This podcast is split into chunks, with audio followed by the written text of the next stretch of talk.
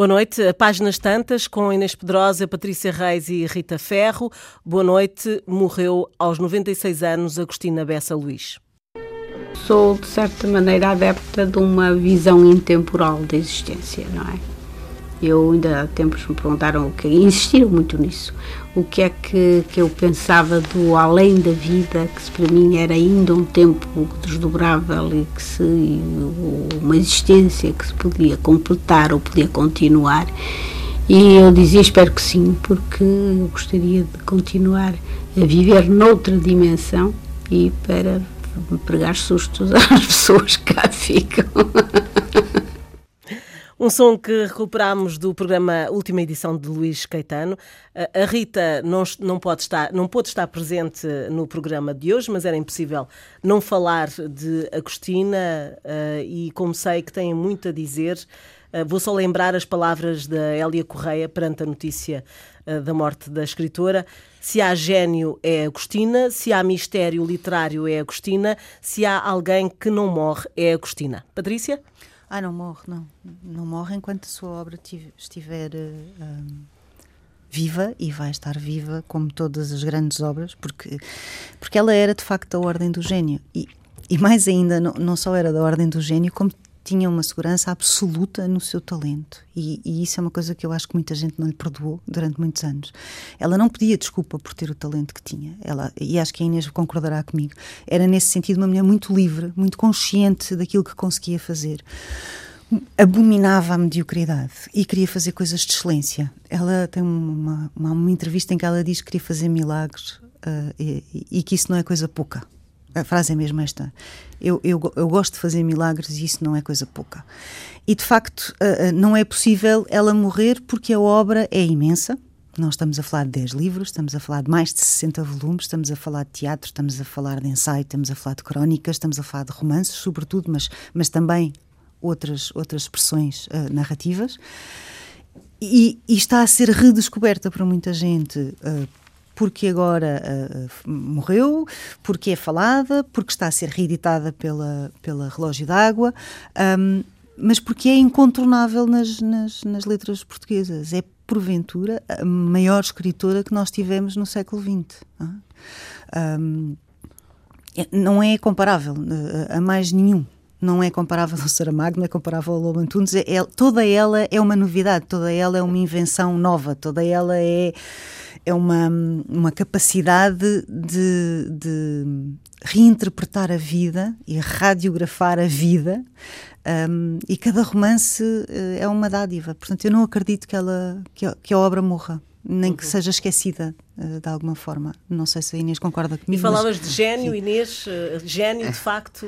Gênio de facto, e enfim, e, estava a lembrar-me que precisamente o Saramago há muitos, muitos anos, em 1968, quando Saramago ainda não era um, um escritor eh, conhecido, nem tinha praticamente escrito nada, mas era crítico na revista Seara Nova.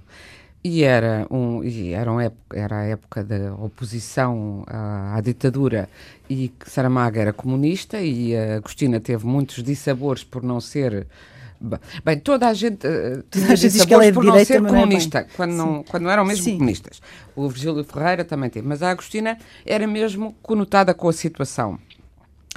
E, portanto, era muito, teve, tinha muitos problemas no meio literário interno. E o Saramago, já nessa altura, uh, escreveu uma, uma, um texto sobre ela na Seara Nova, impressionante, que ela, em que ele escreve rende-se uh, ao, ao, talento dela e diz esta é, e, fala também em gênio, sendo que gênio é uma expressão que não é muito comunista porque é, porque é pouco coletivista, digamos.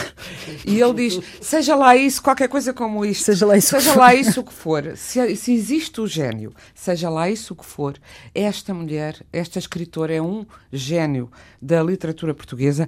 Há que aceitar isso, por mais que discordemos ideologicamente dela que não concordemos com a sua visão do mundo, esta escrita não tem par, é única. E isto em 68 de Saramago, portanto, com grande coragem na época porque ia contra.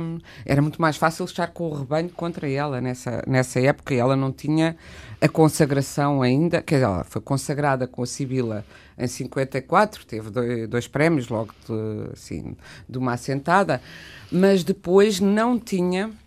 Eu tenho encontrado coisas dela em antologias de contos portugueses, por exemplo, anos 60 é certo, quando, quando, quando houve a primeira coleção de livros da RTP, muito famosa, muito popular, havia um, um livro dela, uh, e, e, é quase das únicas mulheres, aliás, que fazem parte dessa coleção.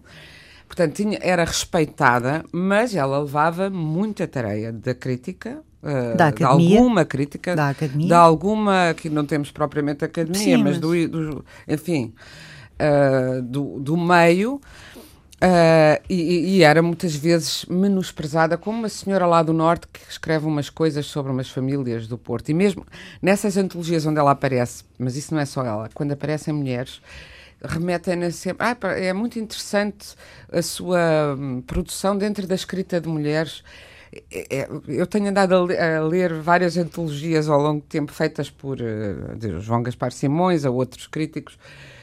Um, que incluem algumas delas contos de mulheres e sempre que se faz uma biografiazinha aí se vê, hoje em dia apesar de tudo não é que não seja mais ou menos o mesmo, mas não se escreve aquelas coisas contra as mulheres.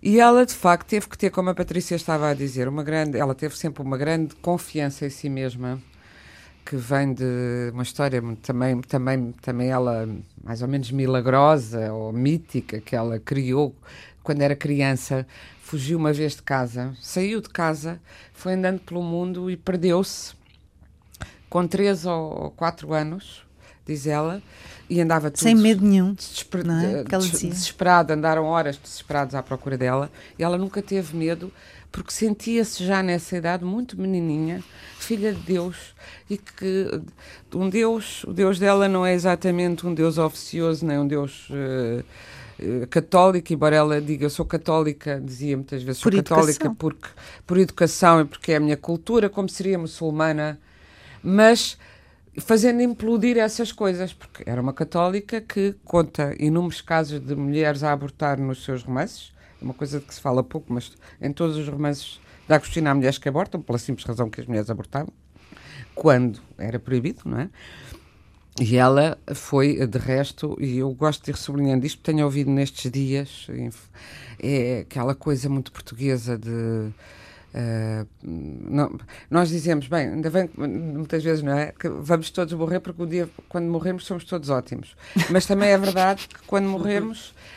Há, também há um, sempre uma, um setor, uma fileira que vem dizer essa essa reacionária, ou essa Sim. comunista, ou essa não Porque é muito conotada com a direita, não é? E, e então tem de, tem de ah, porque ela foi condecorada por o professor, pelo, pelo presidente Cavaco Silva. Bom, também foi condecorada pelo presidente Jorge Sampaio, do qual foi apoiante. Porque ela, precisamente, as pessoas dizem, ah, mas que incongruência. Ela dizia, apoio figuras e pessoas de quem gosto, não ideologias. Sou livre, exatamente. Livre. Livre, não. É? E, portanto, ela uh, tinha esses aspectos contraditórios, mas, portanto, saiu e disse: Senti-me filha de Deus e que o mundo estava à minha disposição. E nunca teve medo de nada. E essa, é, desculpa essa, primeira, essa, essa, primeira, essa experiência, não é? experiência marcou a relação dela com o mundo, com os outros. Eu não sei se tu te recordas, mas quando nós fizemos um especial de homenagem à Agostina em 2007, para o qual a Inês colaborou muitíssimo, devo dizer, ah, na Egoísta, fizemos uma edição pequenina, eu pedi um texto à Marivelho da Costa e a Marivelho da Costa faz um curto poema a propósito desse episódio da fuga de casa ainda menina. Uhum. É curto, eu vou ler, uh, uh, porque eu acho que isto não está publicado em mais lado algum. Sim, sim, acho que isto só existe aqui e é maravilhoso. Chama-se Maria Agostina a Transfuga. Não tem fito, não tem medo.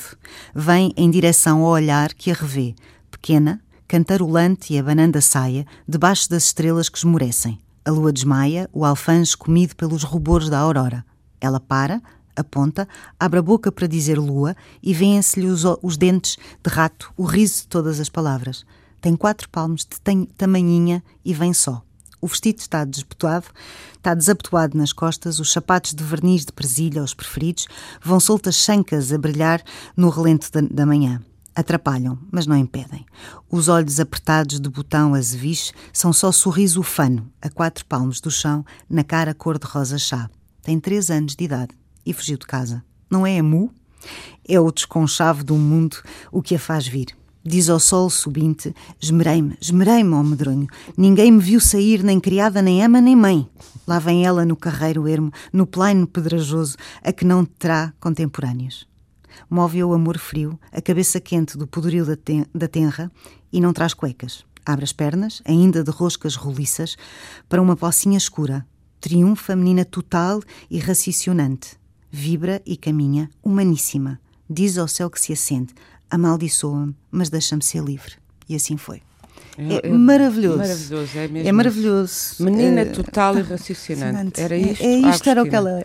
E é foi impressionante, isto não é? toda a vida, é impressionante. E eu Esse- acho esse extraordinário texto- como a Maria Velho da Costa conseguiu conseguiu isto, não é? Conseguiu Este, este texto está ah, no especial da Egoísta de 2007, 2007. uma edição que nós fizemos ahm, quando, em 2007, se disse que ela estava muito doente e ia morrer.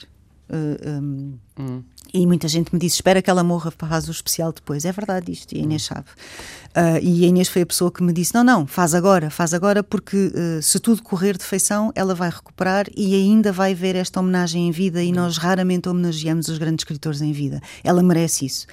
Ah, e, foi, e foi muito incentivada pela Inês que eu consegui que a Estoril Sol, que é proprietária da revista Egoísta, dissesse: sim, senhora, faça-se. E é uma- um especial eh, muito muito, bonito. importante, porque tem textos da, da Inês, tem textos do Fernando Pinto Amaral, do Frederico Lourenço, do Eduardo Prado Coelho, É verdade, já cá não está, razão. não é? Do Francisco José Viegas, da Maria Velho da Costa, hum, enfim, eh, eh, da Lídia Jorge, tem as gravuras, as aguarelas que o Alberto Luís fez dela e que agora anda tudo doido à procura, retratos dela. Ele era muito bom E ele era belíssimo. E fez, Sim. fez uns retratos da mulher, da, portanto, a Agostina, muito, muito bonitos. Pronto, tem um excerto do, do, de um texto do Mário Cláudio, eu estava aqui à procura. hum, tá, tá, bom, enfim, eu diria que tem um texto do Almeida Faria de como é que a conheceu. Eu- aquilo que é crucial na Agostina, na minha opinião, está aqui. As relações Está mais aqui, que são as relações dela, mais próximas dela. Ah, no texto da Lídia, ela conta um episódio no comboio. Lembras-te do homem que apareceu e que depois eh, elas disseram que tinha fome, ela já não tinha muita paciência, disse-lhe que estava com fome. E o homem foi-se, foi à carruagem bar, mas depois não voltou e havia uma cabardine. E então o homem tinha sido imaginado por elas, as duas, a Lídia Jorge e a, e a Maria Agostina, ou não tinha sido de todo. E depois há um senhor que apanha a gabardine e vai-se embora. E já não é perturbou. homem. Um homem que ficou de lhes ir buscar um lanche nunca apareceu. Nunca apareceu. A Agostina dizia, ele deixou a gabardina há de voltar. Mas depois veio o outro que levou a gabardina. Portanto, elas sonharam. Ou não? Não, a gabardina não? estava ali. Não, eu, eu acho é que o homem pediu a outra pessoa porque como não, não esteve Se calhar não tinha o- dinheiro. o lanche. Se calhar não tinha dinheiro. Depois fez a conversa, mas Não é? depois não tinha dinheiro para o Pronto. qualquer E o texto do Mário de Carvalho que eu estava a falar eh, está na- no Era Bom que trocássemos uns- umas ideias sobre o assunto. Ah, e, e- e é extraordinário, nós fizemos isto em 48 horas. Ah, a, a generosidade das pessoas, porque se é para a Maria Agostina, ah, então bora lá. Pronto, porque ah, muito, depressa, muito depressa a enterramos em 2007, não é Se verdade? bem que Maria Agostina só Sim, tratava só a- assim o, o marido, que eu Sim, saiba. e a, e a Sofia.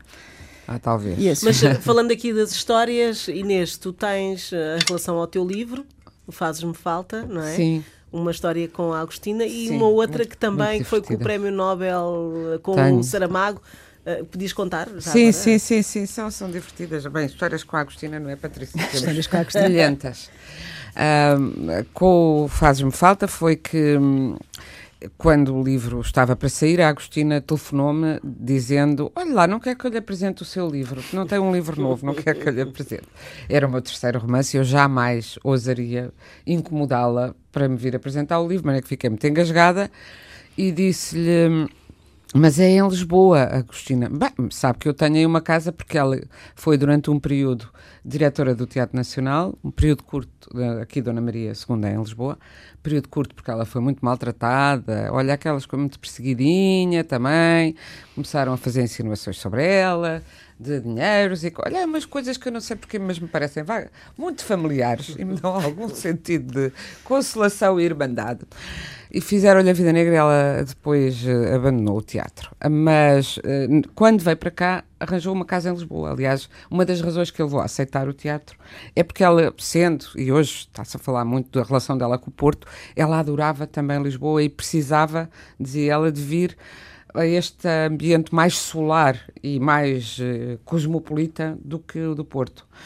Até porque dizia que no Porto a respeitavam demasiado e lhe falavam com muita cerimónia não encontrava pessoas com quem com interagisse. Quem, sim, com quem se risse. com quem se risse. Com quem se risse. Com uma Patrícia, comigo, com, com vários amigos que tinha cá. Bom, e então disse, mas eu tenho muito gosto de ir, tenho lá a minha casinha e vou. Eu disse, mas é que eu combinei num, numa discoteca à, à noite, Agostina o Lux, e ela, muito informada, diz: Ah, essa é aquela discoteca muito chique, da qual é sócio o João Malkovich, não é? Eu quero muito querer conhecer esse sítio. Bom, lá fomos nós, lá fui eu com ela, Lux, as escadas do Lux acima. O Lux, nessa época, tinha, como se faz, camas de ferro com os seus colchões cobertos de uns plásticos assim vibrantes. Isso é que era o, o sofá uh, era, uh, era assim que estava, coberto de camas. E ela, assim que vê as camas todas naquele grande espaço, diz: Ah, tantas camas, tantas possibilidades. e depois Foi um momento. Isto é que era foi um momento. Tu assististe? Assisti, assisti. Uh, isto é que era bom. É neste sítio é que eu devia lançar um livro meu, disse ela. Ah, até disse, coitadinha, eu já merecia um lançamento assim, porque o sítio era vasto. Estava, estavam capas do livro, que eram, por acaso eram capas muito bonitas, do, do, do Jorge Colombo por toda a parte. Eu disse, mas, ó, Agostina, eh, mas terá, até terá direito a muito mais que isto e peço ao seu editor, pois ela queixou-se da editora da, da época, mas que já não ia mudar de editor também. Não era, ela depois já mudou duas vezes, quer dizer, o relógio d'água já foi depois dela estar doente, mas depois da Guimarães passou para a Babel, que comprou a Guimarães. Ela dizia sempre tive aqui toda a vida e agora é muito não complicado ia, também sim, mudar, mudar, uma obra de, então. como a Patrícia estava a dizer, mais de 60 volumes, não é? Mas com uma grande com nenhuma, quer dizer, dizendo isto, dizendo eu já merecia uma coisa assim, e de facto eu acho que ela não tem, se não tem a expressão internacional que absolutamente devia ter, deve-se a não ter encontrado editor barra agente, e o editor não lhe soube fazer da gente, ao longo da vida nunca teve quem a puxasse para fora. Agora, nos últimos anos, há uns esforços, não é? além dos nossos esforços individuais que, que eu, a Patrícia e outras pessoas fazemos eh, na medida dos nossos possíveis, mas ela tem muito poucas traduções. É evidente também que eh, dá-se a crueldade, eu acho que já aqui temos falado disso, de que muitas vezes os tradutores, como são muito mal pagos, cá, como noutros países e tal, se estão perante um escritor muito fácil ou um escritor mais difícil, vão ganhar o mesmo, escolhem o mais fácil. E os editores, por sua vez, escolhem o mais jovem, porque eu várias vezes que falei da Agostina ainda ela estava, esteve bem, ela gostava imenso de viajar. Ah, pois ela não pode cá vir promover o livro, portanto, quer os jovens porque circulam mais. O que, o que, o que é injusto por muitas e maneiras. E ela adorava viajar. Ela adorava, adorava viajar. Adorava. Mas ela tem, de facto, muito pouca projeção internacional, mas nunca a vi. Em relação a depois, muita gente de outras gerações, logo a seguir a ela, toda a geração da guerra colonial circulou do, do Mar de Carvalho à Lídia Jorge, já para não falar do António Lobantunes, circulam pelo mundo todo de uma maneira nunca a vi invejosa. E portanto, quando quando se fala do, de como é que ela, como é que era o gênio dela, como é que era o gênio dela. Também há outra história engraçada. Uh, eu depois de intervalo lembro-te tudo outras que depois a seguir conta outra. Mas há uma história engraçada de que ela, uma vez, numa entrevista, disse: uh, não, não foi numa entrevista, num congresso, um escritor estrangeiro perguntou-lhe uh, para eu saber mais ou menos como é que seriam os seus livros, diga-me lá com o que é que se parecem. E ela disse que o Dostoiévski ficou os que estavam à volta a pensar que estultícia, que vaidade, não sei o quê.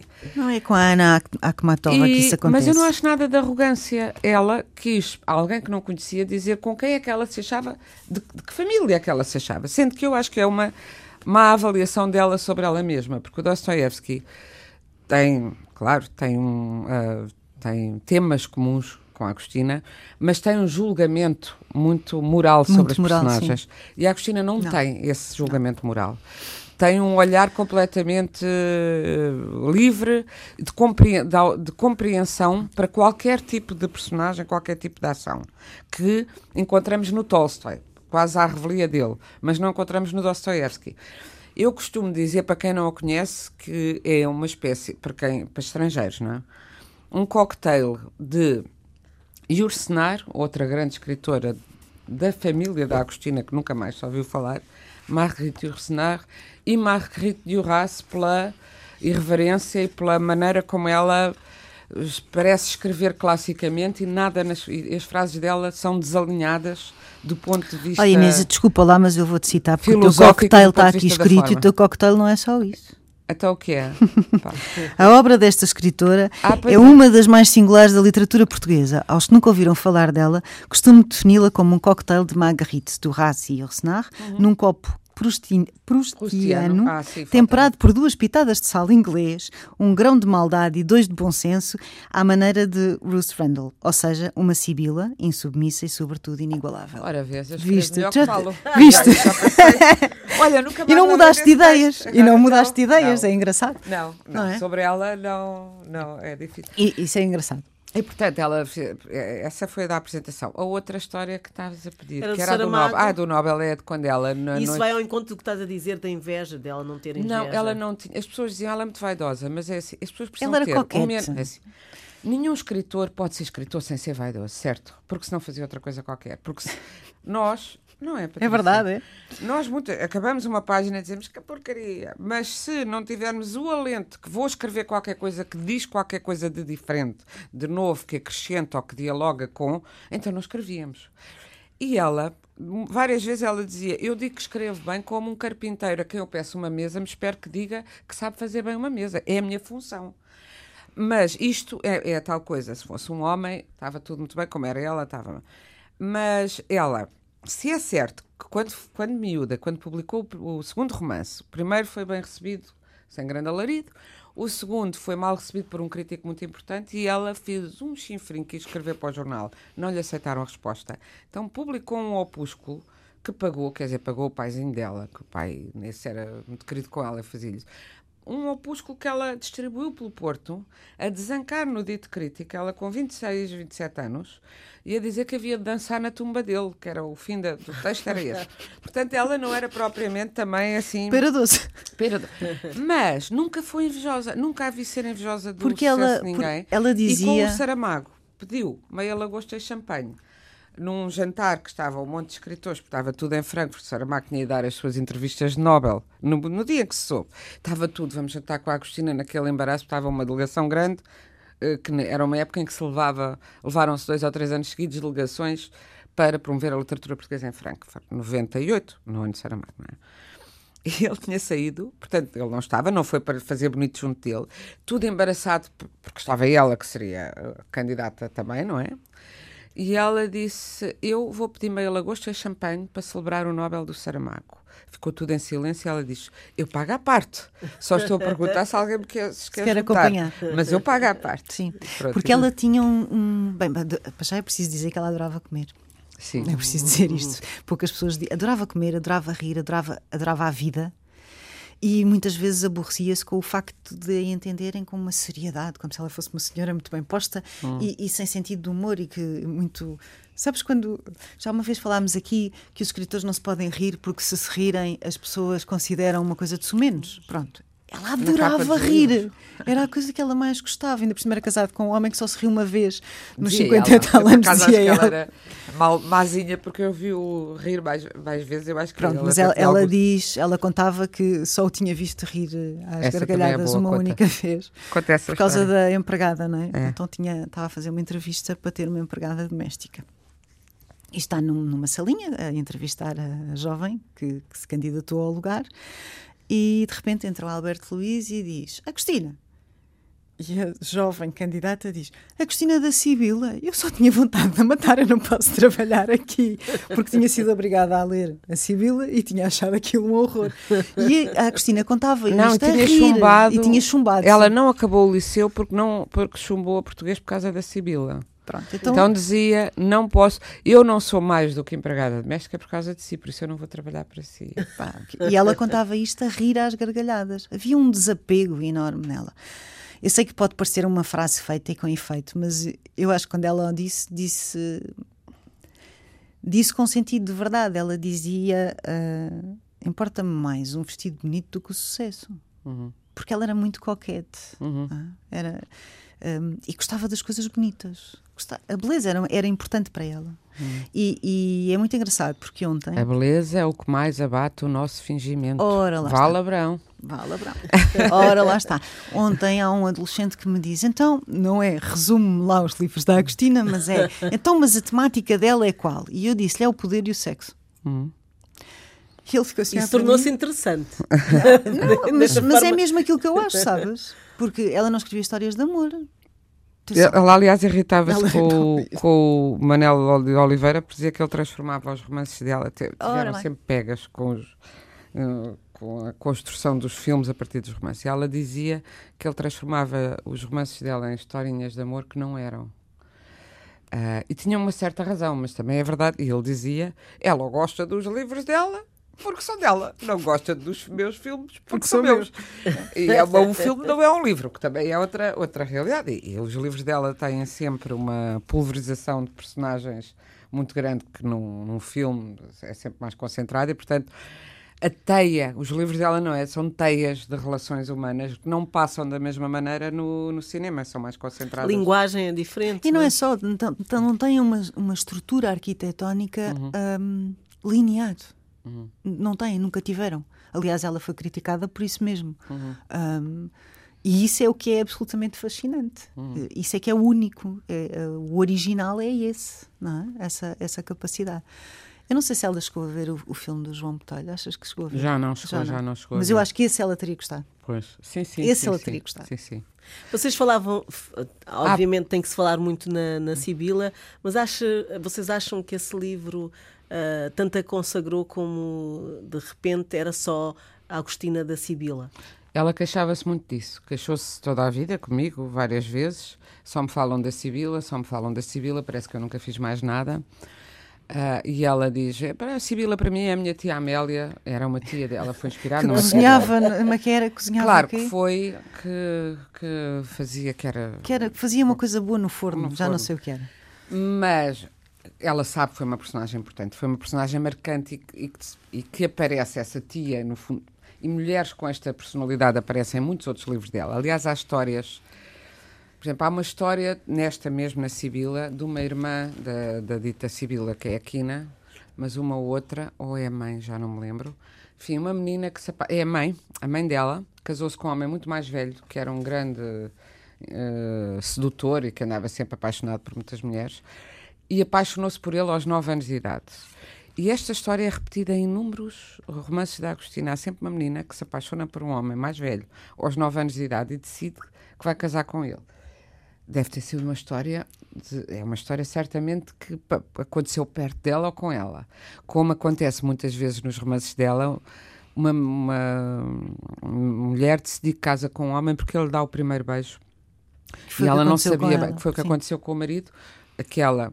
Isto é uma prova de liberdade extraordinária a história dela com o marido, porque ela, de facto, ela pôs um anúncio no jornal no 1 de janeiro. Lá está, o mesmo 1 de janeiro onde, onde a, a trataram mal, o 1 de janeiro, que ela, eh, onde ela pôs o anúncio onde encontrou o marido e que ela veio a dirigir. E mais tarde ela dizia: aceitei, aceitei dirigir o 1 de janeiro por motivos muito mesquinhos. Não foi para agradar à pessoa que teve a gentileza de me convidar, nem para. E vou fazer o melhor que sei. Mas dá-me gosto vir dirigir um jornal do que me disse mal de mim e do qual eu fui banida. Ela dizia estas coisas com a maior das tranquilidades. Mas então conheceu o marido nesse anúncio, eh, respondeu várias cartas, conheceu, e depois estava indecisa sobre vários dos correspondentes que ela foi conhecendo, e aquele foi o primeiro que lhe deu o beijo, e esse foi o sinal. Isso aparece em muitos romances dela, portanto há muita coisa assim da vida dela. A Sibila. Eu devo dizer, quando li na escola, co- tal como a, como a, Como a tal empregada, não aderi. Eu e eu não. hoje acho que deviam dar na escola o Fanny Owen, por exemplo, que é uma história de amor. e é um livro também um bocadinho mais curto, também mais, mais acessível. Ou ou até um dos, ou para ser romances maiores, um dos últimos romances dela que são mais acessíveis e são mais contemporâneos do que a história da Sibila, para uma juventude, para, para a primeira juventude. Mas a Sibila tem uma, um retrato. A Sibila tornou-se ela também, não é? A Sibila o que é que era? Era uma mulher que acaba por sustentar sozinha uma família, sustentar uh, do ponto de vista de, espiritual e também do ponto de vista da organização da casa, porque fica sempre solteira, mas que é uma espécie de virago da Amazona, uma mulher fortíssima. Mas eu estava, eu ontem estava a olhar para, para a edição da Sibila e estava, está aqui uma grande descrição da Sibila, se calhar é muito grande para estar agora aqui a ler, e eu tenho interrogado autorretrato de Agostina. Ela faz muitos autorretratos, quer dizer, era a tia dela, mas quem Mas também era ela. E também é ela. Que não sobre a vida propriamente aqui, mas o caráter. Então vou só dizer uma, uma ou duas frases. Que, um, o imponderável nas criaturas era para ela motivado pela influência de espíritos favoráveis ou malignos, sombras manifestas do além.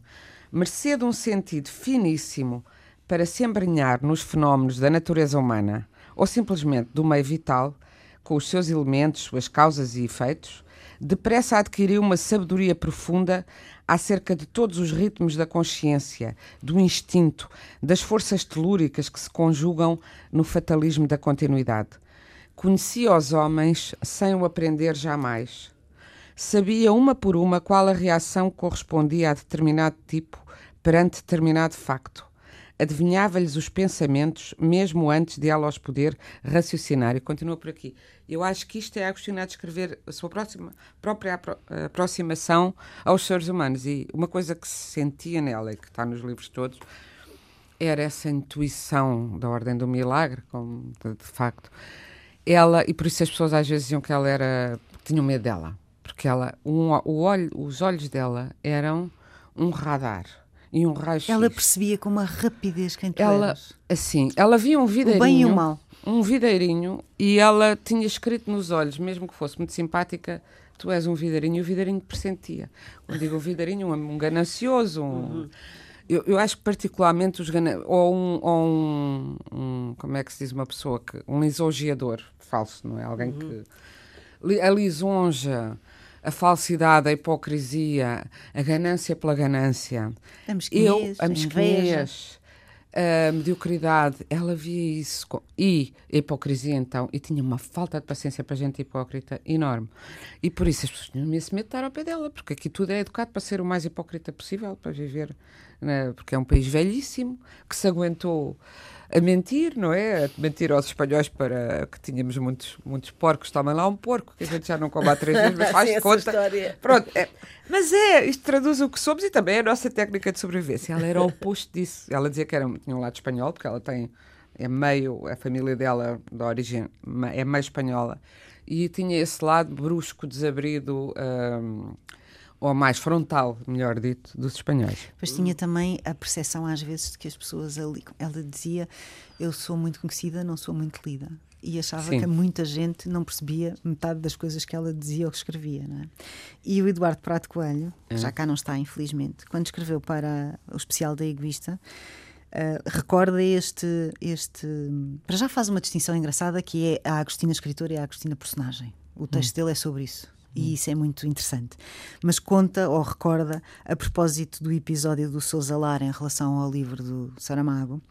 Uh, momento, censura do momento, livro de Saramago. Momento manifestamente infeliz, escreve o Eduardo Prado Coelho. Ah. Um, a Agostina declarou um pouco mais tarde, e vou citar: Deviam-me ter perguntado a mim. Eu dizia qualquer coisa, ninguém percebia nada, mas ficavam todos muito satisfeitos. e ela também era isto. E é, é, é, é, é excepcional. Mas sabes quando ela diz ninguém percebia nada? Uma das coisas, as pessoas mais detratores dela, lembro-me de. sei lá, eu não, não vou dizer nomes porque se calhar agora já não sou detratores, é chato. Mas, mas pessoas que me diziam: Ah, tu gostas muito dos aforismos da Agostina, que, que acho que são iluminações súbitas, mas tenta ler a frase ao contrário. Se for ao contrário do que ela diz, também é verdade. Eu disse: O que só prova o gênio a dobrar. Claro. Porque uh, tem, tem a, a, verdade e a sua contradição, porque os seres humanos são feitos de contradições. Contradições, é verdade. O Eduardo também contou um episódio uh, que me parece completamente Agostina, uh, que é em São Paulo, onde foi a meu convite, ficámos num hotel numa zona tranquila, mas um dia via sair e disse-lhe, Agostina, vai assim a esta hora, era ao fim da tarde em São Paulo, não era propriamente uma zona, era uma zona um bocadinho pesada, e ela respondeu com toda a serenidade, não me acontece nada, fico descansado, já quando era adolescente me chamavam a menina do milagre. Pois. O que é, é engraçado, porque ela sempre teve esse desassombro, essa falta de medo, não tinha medo de nada. Nada. nada. E como foi criada num certo abandono, porque o que interessava à família era o irmão, uhum. varão, rapaz, não é? Um, Deixaram-na estar. E por isso uhum. é que ela leu o que leu e fazia o que queria. E por isso é que saiu de casa, sem, como diz a Marivelho da Costa, sem a mãe dar por isso, sem a criada dar por isso, sem a mãe dar por isso. Sim, sim. E isso deu-lhe um sentido de liberdade e, e, e de desassombro. De capacidade de enfrentar qualquer adversidade que lhe foi muito útil, eu acho. E o que é que vocês uh, pensam do livro, uh, do último romance dela, A, a Ronda, Ronda, da, da Noite? noite? Uh, foi. Eu foi acho sentiram que... era o ponto final? Olha, sentimos, falámos sobre coisa, isso. Para, para nós, as duas, foi uma coisa estranha, porque. Dolorosíssima. Ela falou muito connosco sobre esse livro e sobre o que queria fazer. E queria muito ir a Amsterdão. Ver ela adorava quadro, viajar. Ela nunca viu ela viu o quadro. o quadro A Ronda da Noite. E queria muito ir ao Museu de Amsterdã, onde ele está, connosco. Sim, porque queria esse momento de partilha e como adorava viajar e como nós só nos ríamos das loucuras do mundo com ela. Eram momentos profundamente alegres. A minha recordação é esta: momentos profundamente alegres. Eu devo dizer que quem me arrastou, e arrastou-me literalmente, para conhecer a Agostina, no Grêmio Literário, num almoço, foi a Inês. E eu ia morta de vergonha e de timidez, porque ia conhecer assim o super-herói. Estás a ver? Como está aqui o Batman, esta é a Patrícia, esta é a Patrícia, este é o Batman. E eu, oh, ela adorava almoçar no Grêmio. Eu, eu, às vezes que fui almoçar ao Grêmio foi com ela, com que ela, ela era também. sócia e convidava-me sempre para almoçar no Grêmio. E, aquilo tinha uma certa, tinha uma certa, um certo cerimonial. E, acho e que havia cozido num dia específico eu, da semana, não era? Era. Pronto. E ela disse que queria ir ver e se nós iríamos com ela, porque Uh, já não ia viajar sozinha, também o marido não estava muito interessado, ou ela, ela achou que era uma viagem de, de mulheres, de, mulheres, de amigas, pronto. Só que foi quando ela primeiro teve uma gripe, depois teve uma depressão. Ela andou ali muito cansada. Eh, para mim, eu já o tenho dito o que, é, o que estourou ela aceitou trabalhar mais. Uh, tinha o romance, tinha não sei o quê, aceitou encomendas, porque ela gostava imenso de cumprir encomendas e de corresponder. Designadamente um livro belíssimo, que foi publicado pelo Manuel Fonseca, que foi quem lhe encomendou, mas como ele queria lançar a editora, que era a Guerra e Paz, rapidamente, pediu-lhe. Ela disse-me que teve pouco tempo a fazer. Que, uh, segredo na história de uh, Mistério e Segredo, não, Fama e Segredo, fama, fama, fama e Segredo na história de Portugal com episódios da história de Portugal. A Marida ajudava muito na, na busca ela escreveu muito sobre a história de Portugal, o perfil do, do, do Marquês Pombal, que é assombroso e outras coisas, mas ali, aquele livro custou-lhe a fazer, ela não tirou férias, não teve os 15 dias de, de ida Sossego. à Côte d'Azur, que ia sempre, nem para as termas, uma semana, e portanto não descansou. Eu dizia, mas porquê é que está a trabalhar tanto? Não precisa. Ela dizia uma coisa, estou porque me ofereceram muito dinheiro. e eu gosto de ter o meu dinheiro. Oh, Cristina, pelo amor de Deus, disse, eu não precisa. Preciso, preciso. Andam sempre a dizer que eu sou casada com um banqueiro, que é uma grande infâmia, porque o meu marido é advogado da banca, não é banqueiro, mas como se eu vivesse à conta dele, que é uma coisa que me ofende. E portanto. Eu lembro-me a primeira vez que lhe pedi para escrever para a egoísta, ela disse-me: com certeza, 425 um, contos. Disse logo, contos, eram os contos. Sim. 425 contos. Disse e eu engoli. É uma pipa eu engoli. Era uma pipa de massa. Eu engoli a seco e pensei. Era o casino, ela sabia. O pai teve um casino. o pai teve ela um casino, ela sabia. Era eu engoli em seco e disse com certeza. porque, Olha, porque era pedi, ela. Eu pedi-lhe para a Marie Claire também o conto e ela não. Eu tam, também lhe disse: vamos pagar, não temos muito dinheiro aí. Não ela era o casino. Mas eu disse, vamos, eu disse logo: vamos pagar. Ah, sim, sim, com certeza, não sei o quê. Bom, então ficou doente de tanto trabalhar. Foi uma, uma, uma pronto, uma, um exagero dela. E, mas no romance, o romance é todo sobre uma mulher a despedir-se do neto, enfim, e a passar testemunho. Sim. E é muito comovente para nós lê-lo nessa perspectiva. É, e é um romance fantástico. Eu ontem andei a folhear uh, e a, frases, até andei na, na, na, anteontem nas redes sociais, na, no dia em que ela morreu, a, pôr frases dela para que as pessoas percebam sobre o que é que ela escreve, também o humor que ela tem, a, a capacidade de análise e de corrosão, mas de alegria, porque ela dizia sempre sou uma pessoa alegre e era uma pessoa profundamente alegre. E esse, esse romance eu acho que de facto é, um, é, um, é uma obra-prima mesmo se alguém quiser agora começar. Começar, comece eu pela acho Ronda que da Noite. Comece pela acho Ronda da Noite. Não achas? Acho, acho. acho. E, e, e acho outra, fechar, né, do, do... acho outra coisa que é, que, que, é rara, raríssima mesmo, mas que a distingue, e que a distinguia de todo, todas as outras pessoas que eu conheço. Ela estava realmente bem com ela própria. Percebes o que eu quero dizer? Eu acho que ela estava bem resolvida com ela própria. Estava bem resolvida, não quer dizer que não tenha sofrido. Não, não, não, e ela... não quer dizer que não tivesse uma tristeza. Sim. Uh, havia nela também um, uma tristeza. Uhum. Um, quase que permanente, eu diria. Mas, uh, mas ela estava bem. Eu, eu sentia que ela estava bem com ela própria. Sim, ela teve um casamento que acabou por ser feliz, teve uma grande paixão pelo Orson, Orson Welles, Welles, é verdade, com quem queria casar. queria chegou casar. a fazer a mala para ter com ele quando soube de uma das várias tinha separações dele. Com uma condensa, porque ele tinha nascido para ela, achou ela. Assim. Se calhar tinha. Quanto mais vou conhecendo o Orson Welles, até acho que. Uma vez fui ter com ela ao Grêmio, ela já estava doente e muito magrinha, porque ela depois deixou de gostar de Sim. comer com a depressão e veio o marido. Eu não estava a contar que viesse. Fiquei siderada porque ela estava muito magra e desequilibrava-se com eh, a magreza já em que estava e ele nunca vinha a Lisboa, ela vinha sozinha. Quando eu vejo, eu tinha ido aos Estados Unidos e ela tinha-me dito que havia uma biografia nova do Orson Welles e se eu podia trazer-lhe. E eu levava aquilo na mão e vejo o marido. Foi uma coisa estúpida, porque, assim, quer dizer, como se estivesse a cometer assim, uma traição ao marido. Mas eu já não sabia nem que havia de meter um livro que era grosso.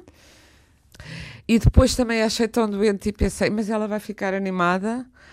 E depois lá lhe disse: olha, trouxe um livro que me lembrei que gostasse, para não dizer que ela me tinha, ela tinha falado. Mas ela ainda disse: ah, era aquele que eu muito queria, não sei o quê. E diz o marido: achei uma graça. Ele tinha feito minha esse, sempre esse. Ainda esse. Ainda esse. Ainda esse. Isto é 2005, muito fins de, de, de, ao princípio de 2000, fim, acho que fins de 2005, muito pouco antes dela adoecer, já os dois com muita idade, com um casamento que foi um casamento muito, ele foi muito, realmente, e para a época ela escolheu bem. Ele ela, em vez de fingir ou, ou os homens que estavam à beira dela, que ela suspeitava que gostariam dela porque pela classe ou pelo dinheiro do pai ou não sei o quê, foi escolher um jovem estudante que a apoiou extraordinariamente, é, é preciso que se diga, que lhe passava os, aquilo que as mulheres dos outros escritores todos aqui em Portugal fizeram, ele fez-lhe passar-lhe a limpo, porque ela escrevia à mão, sempre à mão, com aquela caligrafia, a fazer-lhe investigação, trazer-lhe os livros para casa olha, isto vai te interessar para isto, isto vai. Sabia do que é que ela estava a escrever e Era uma equipa, andava. os dois, era uma Portanto, equipa. funcionou e, e, e, e nunca teve uh, aquela coisa de dizer agora és a minha mulher e não quero que seja. Como eu já ouvi, hum, os escritoras queixarem-se mais novas que elas, têm os maridos a querer fechar-lhe as portas do mundo porque é isto que exposição é essa? Uma sombra, parece que estão a fazer sombra. É, exatamente. a Agostina vai ser sempre um tema para o Páginas Tantas, como tem sido até Agora, tem sido sempre, não é? Nós é falamos sempre nela. Ah, uh, devo dizer que eu recebi, posso ainda dizer já me Sim, sim, muito recebi uma, rapidamente. rapidamente um e-mail que muito me comoveu, creio que nos vai comover a, a todas, de um ouvinte, recebi precisamente uh, hoje, Uh, Olá Inês, descobri a Agostina por causa do, do A Páginas Tantas. Escrevi este pequeno poema sobre isso.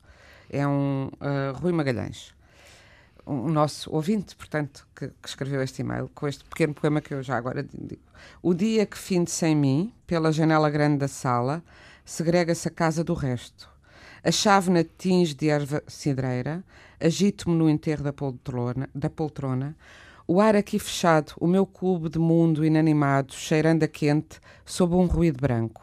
Escorrega a ponta dos dedos pela lombada, apresentando à divisão o gênio informe. Agora sou eu e Agostina. Pronto, é ele a pôr-se no lugar da Agostina Tina. que descobriu através de nós coisa que muito, muito nos comove claro. e honra. Chegamos ao final do programa de hoje. Não se esqueça que temos e-mail, a páginas tantas.rtp.pt e que estamos também disponíveis em podcast em antena1.rtp.pt e no Facebook. Esta emissão, conduzida por Fernando Almeida, teve o apoio técnico de José Inácio. E terminamos com Mísia, que canta o único poema jueu conhecido da Agostina, Garra dos Sentidos. Boa noite. Hum.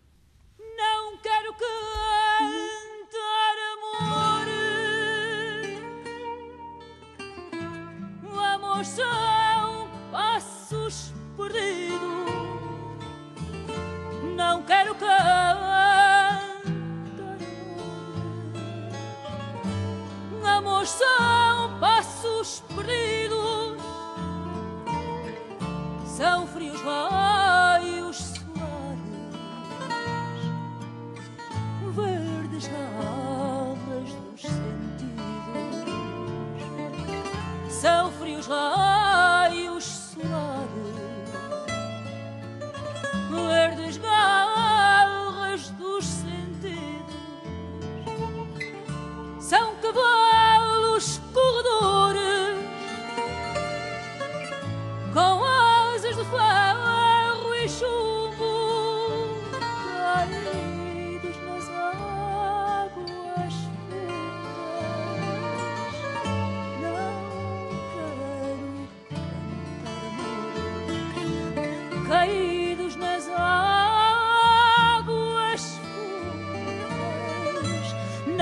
Não